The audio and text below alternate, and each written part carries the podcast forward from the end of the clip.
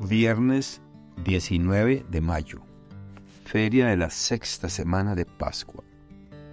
Evangelio según San Juan, capítulo 16, versículos del 20 al 23. En aquel tiempo, Jesús dijo a sus discípulos, Les aseguro que ustedes llorarán y se entristecerán mientras el mundo se alegrará. Ustedes estarán tristes, pero su tristeza se transformará en alegría. Cuando una mujer va a dar a luz, se angustia, porque le ha llegado la hora. Pero una vez que ha dado a luz, ya no se acuerda de su angustia por la alegría de haber traído un hombre al mundo. Así, también ahora ustedes están tristes, pero yo los volveré a ver, se alegrará su corazón y nadie podrá quitarle su alegría. Aquel día no me preguntarán nada. Palabra del Señor. Gloria a ti, Señor Jesús. Reflexión. Por un momento, el panorama que se abre ante nuestros ojos puede ser sombrío, pareciéndonos que estamos cercados y que no tendremos escapatoria. Por más que nos esforcemos en evadir esta situación, nos será imposible. Para este momento debemos interiorizar y recordar estas palabras de consuelo de Jesús.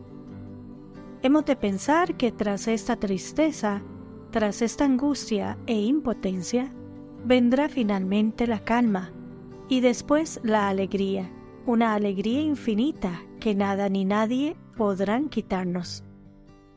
Obviamente el Señor nos está hablando de otra realidad que está más allá, que trasciende cuanto peligro sentimos que nos acosa y que supera nuestras propias limitaciones, porque se trata de una realidad distinta, de la cual pasamos a formar parte por gracia de Dios.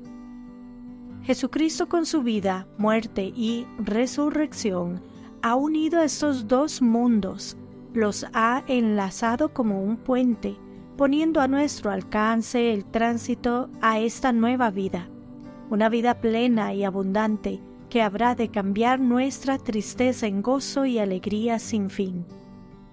Es pues, pensando en estas promesas, que cuando llegue aquel momento no debemos desmayar, ni dejarnos aturdir, poniendo la mirada de nuestras mentes y nuestros corazones firmemente en aquel sol, en aquella luz que nos ilumina desde el infinito, que nos ha amado tanto y desde siempre, que ha dado su propio Hijo para salvarnos y que nos espera con los brazos abiertos de Padre, uniéndonos en un abrazo sin fin, con el gozo de quien finalmente encuentra aquello que había anhelado con toda el alma desde siempre. Entonces lo veremos todo de otro modo y finalmente conoceremos la verdad. Solo imaginar aquella plenitud debe servirnos de acicate para pasar cualquier tribulación con la confianza que cuanto ocurra no podrá nunca compararse con la intensidad, profundidad y amplitud de aquella emoción que nos aguarda, que acarreará una alegría como no la tuvimos jamás aquí en la tierra. Nada ni nadie podrán superarla todo cuanto hayamos tenido que pasar, sin importar que lo encontraremos pequeño e insignificante al lado de estas gracias prometidas y finalmente concedidas. Por lo tanto, bien haremos en empeñarnos desde ahora por alcanzarlas, haciendo lo que Jesucristo nos manda y pidiendo con todo nuestro corazón mantenernos fieles y perseverantes en la senda del amor señalada por Jesús. Es verdad que antes que todo esto suceda, Jesucristo tendrá que morir y resucitar. Es a eso que se refiere en este fragmento que nosotros hemos asociado a nuestra propia muerte y resurrección, porque vemos en todo esto que Jesús nos anuncia un paralelo con lo que también nos sucederá y de lo que su muerte y resurrección no es nada más que un anticipo. La misma fe que el Señor quiere suscitar en sus discípulos, quiere suscitarla entre nosotros. Si ellos, por su resurrección, verán confirmada la promesa de Jesús de volver en poco tiempo, trocando su tristeza en alegría, nosotros, a la distancia, hemos de ver en ello la confirmación de sus promesas, llenándonos de la misma alegría que los discípulos, porque podemos ver en el horizonte la coronación de nuestras esperanzas. No estamos solos ni abandonados a nuestra suerte, sino que tenemos un Padre que vela por nosotros, que nos dará todo lo que le pidamos en nombre de Jesucristo. Todo adquiere sentido con su muerte y resurrección, porque con ellas ha trazado el camino por el que hemos de transitar para finalmente alcanzar la vida eterna, el bien sobre todo bien. No hemos nacido para arrastrarnos, sino para elevarnos como el águila hasta alcanzar las estrellas y más allá el reino de los cielos. Todo lo que hagamos debe estar enfocado en esta meta, que solo alcanzaremos si vivimos en el amor. El amor es el camino, por eso Jesucristo nos resume la ley y los profetas en este único mandamiento, amar a Dios por sobre todas las cosas y al prójimo como a nosotros mismos, que no es otra cosa que obrar siempre teniendo en cuenta el fin para el que fuimos creados, que está muy por encima de nuestras inquietudes y limitaciones cotidianas. Cuando éstas nos reten y pretendan hacernos consentir que seguir por este camino es imposible, recurramos a la ayuda del Padre en nombre de Jesucristo que Él sabrá allanarnos la senda, haciendo que deslicemos suavemente a la meta propuesta.